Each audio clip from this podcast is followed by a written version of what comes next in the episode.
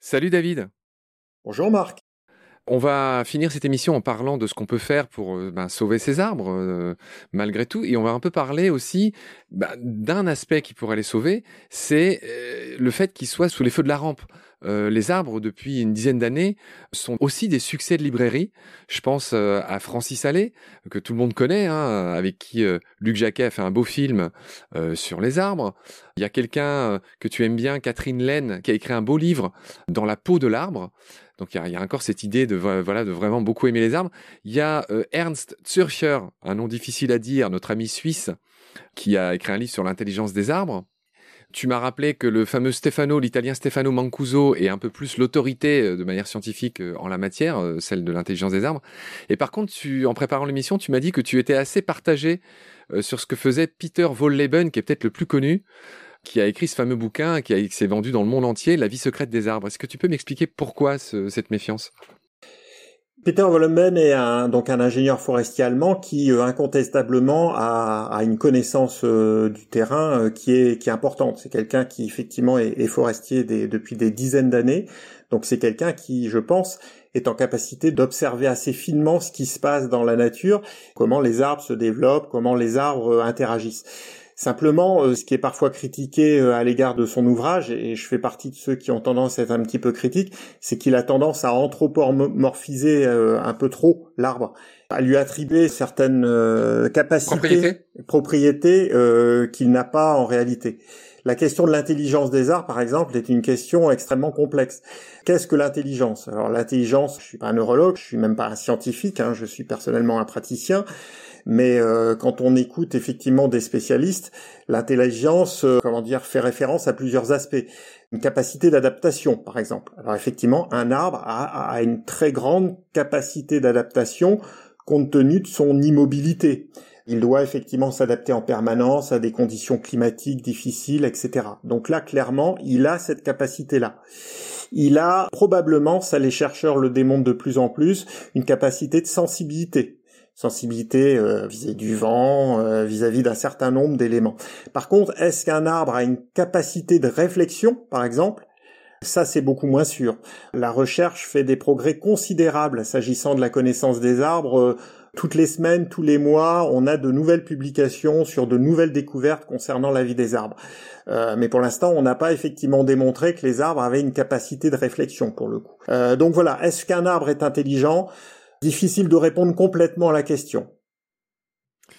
D'accord, mais ce que tu m'as concédé quand on a préparé l'émission, c'est que tu as dit tout ce qui va dans le sens d'une meilleure connaissance et d'un meilleur respect des arbres, c'est plutôt bon, donc euh, tu ne lui en veux pas tant que ça, Peter Volleben, rassure-moi. Ah, bien au contraire, et d'ailleurs il me semble que notamment Francis Allais euh, a plutôt euh, salué son ouvrage en, reconnaissant également peut-être les travers anthropomorphiques euh, de Peter Vollenben, mais l'air de rien, avant son, son, ouvrage La vie secrète des arbres, très peu de personnes restaient sensibles à la question de la vie de l'arbre.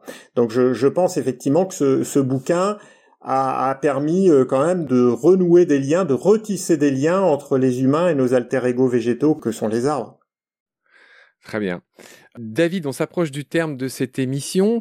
Euh, malgré tout, on n'a toujours pas dit ce qu'il faudrait faire pour euh, commencer euh, à se soucier de, sauver ces arbres dans leur milieu naturel, tout simplement. Bonne question, vaste question. en fait, pour voilà, je pense qu'il faut se poser la question. Du moins, moi, je me suis posé la question à travers mon livre sur euh, moi, je me suis posé la question s'agissant des, des, espèces d'arbres, parce qu'effectivement, si on ouvre le débat sur comment euh, sauver les forêts euh, dans le monde, le débat est très vaste. Et moi, personnellement, vu le contexte actuel et, vu comment les choses évoluent malheureusement très très vite en termes de changement climatique, notamment, je n'ai pas la réponse.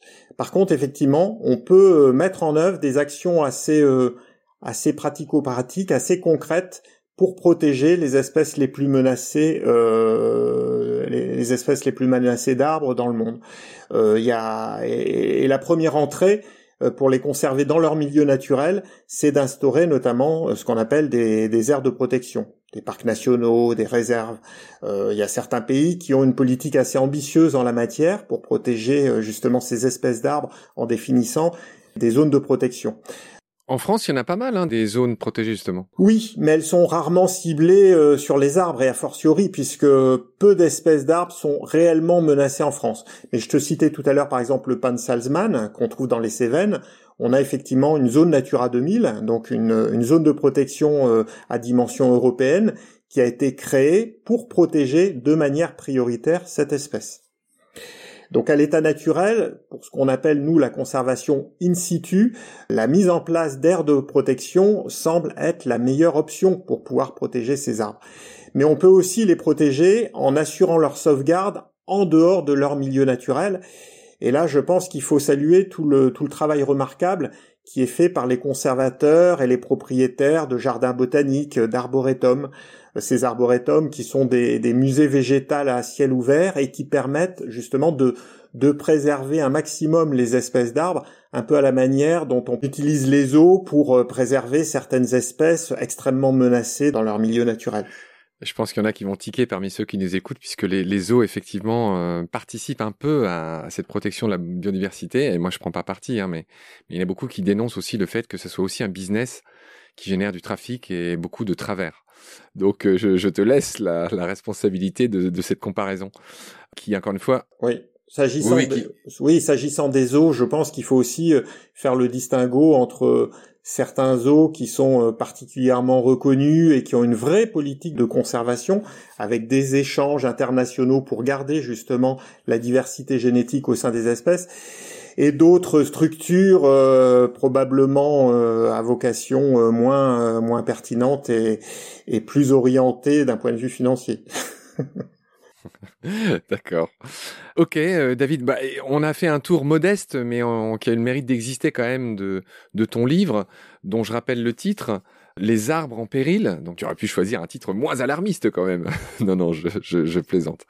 Tu es l'auteur d'Arbres en péril, sous-titre Nos villes, leur dernier sanctuaire. Hein. On a compris grâce à toi que euh, c'était euh, trompeur. On a l'impression que des arbres, ils sont bien, ils sont partout, mais en fait, paradoxalement, pour certaines espèces, il y en a beaucoup plus en ville maintenant qu'à l'état sauvage.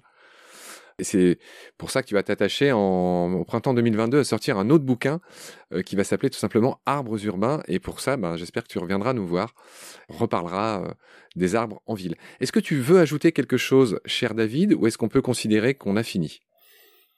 Non, pas grand-chose à rajouter. Effectivement, par rapport à, ce bouquin Arbre en péril, c'est voilà, c'était l'idée. C'est un petit peu les retours que j'ai par rapport à cet ouvrage, c'est que quand on se balade en ville, euh, bah, ce que je souhaite à travers ce bouquin, c'est qu'on puisse regarder les arbres un petit peu différemment, en se disant effectivement que les beaux cèdres bleus qu'on trouve dans nos parcs et jardins, finalement, à l'état sauvage, ils sont pas bleus d'ailleurs, ils sont verts, ils sont extrêmement menacés. Tu citais le séquoia, le marronnier, voilà. Il faut, il faut bien se rendre compte que ces arbres sont aussi des, des témoins vivants qu'on a la chance d'avoir dans notre environnement quotidien, dans nos villes, sur nos places de village et autres. Euh, des témoins vivants du, déclin et de l'effondrement massif du vivant à l'échelle euh, planétaire. D'accord, je voulais finir sur une note gay, mais tu m'aides pas là. Voici, il y, a ton beau sourire que j'essaye de retranscrire à celles et ceux qui nous écoutent. Très bien David, on va te laisser euh, à tes activités. Je retourne aux miennes aussi. Merci beaucoup de nous avoir accordé un instant. Prends soin de toi. Euh, j'espère te rencontrer un de ces quatre quand tu auras fait ta migration dans le Finistère, par exemple. Moi aussi, j'adore la Bretagne. Bon courage pour l'écriture d'arbres urbains et à bientôt. Salut David. Merci Marc.